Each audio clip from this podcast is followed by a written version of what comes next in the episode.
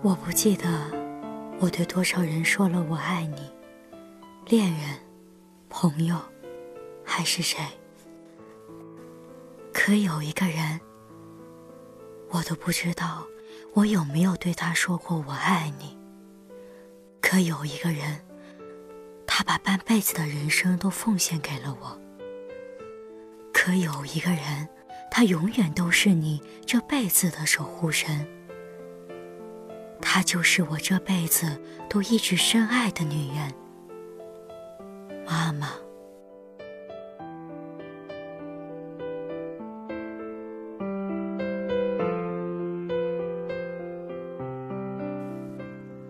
欢迎收听一个人的故事，我是贵人。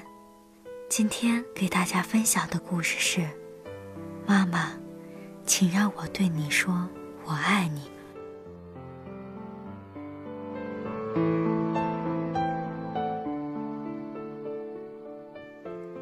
记得我看过一个故事。很小的时候，家里有一次吃鱼，家里边好几个孩子，在那个年代能吃上鱼非常幸福。几个孩子都不敢动筷子。母亲说：“都吃吧，愣着干什么？”母亲一个筷子也没动。等我们吃完，母亲收拾厨房。碰巧这时我也去厨房，我看见一个矮小的背影，拿个鱼骨头在那儿啃。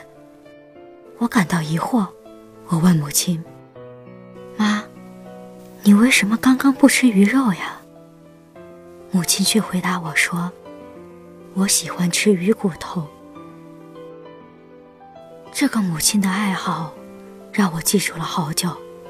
直到我工作之后，几年以后，我参加了工作。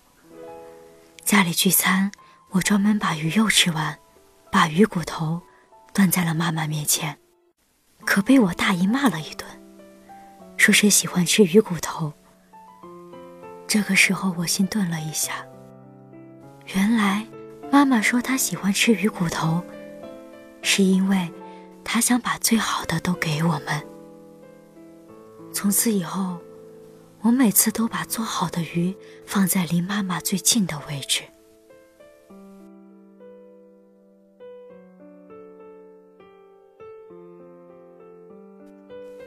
妈妈这个词，我叫了快有二十年了。每一次叫这个词的时候，都有着不同的情绪，时而开心，时而悲伤。时而哽咽。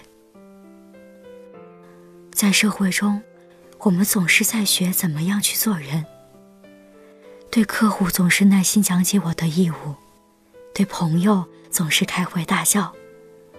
就算有些地方得罪于我，我也不能直白的说出我的不满。我把正能量的东西全部给了外人，可到了家，我却把生活中的委屈以及负能量。带给了一直温柔对我的妈妈。我都不知道她白头发有几根，我都不知道她眼角的皱纹又多了几条，我也不知道她的背又驼了几度。在外工作的你们，知不知道她在家里做了好多菜，等你下班回家吃？在外上学的你们。知不知道你的妈妈正在等你的电话？她不是等你的关心与问候，而是想问你在学校过得好不好。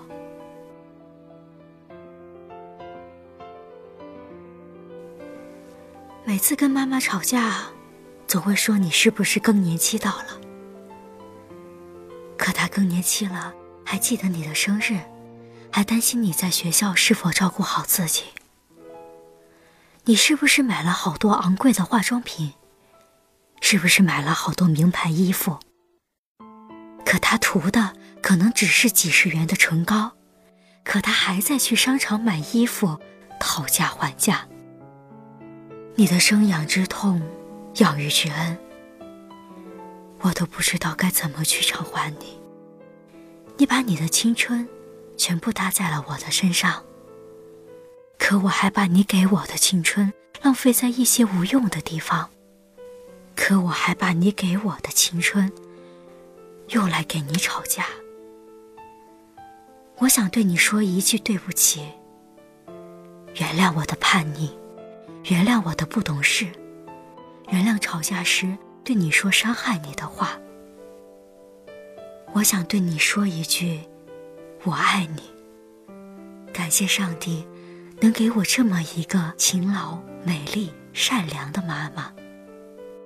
时光呀，时光，你慢慢走。这个女人，能不能再给她一点美丽的时光，让我用余生好好去爱她，好好去疼她。目送中有一句话，描述了这段母子情分。我慢慢的、慢慢的了解到，所谓父女母子一场，只不过意味着，你和他的缘分就是今生今世不断的在目送他的背影渐行渐远。你站在小路的这一端，看着他逐渐消失在小路转弯的地方。而且，他用背影默默告诉你：不必追。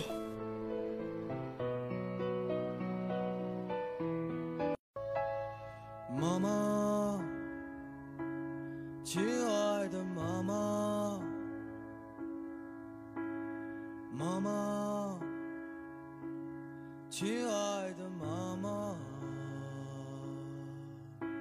我多想放给你一些。我的力量，我多想给你一颗轻松的心脏，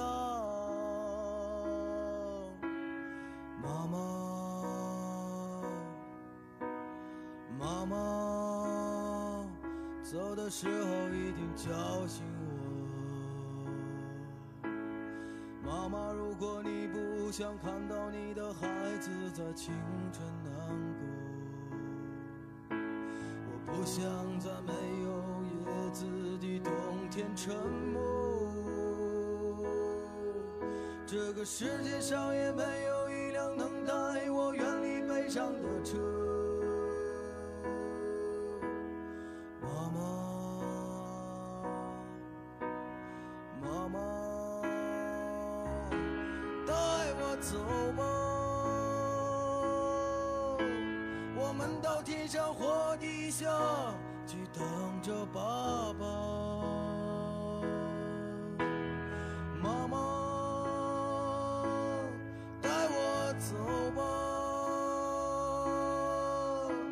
我相信天上或地下，一定有个永不分离的家。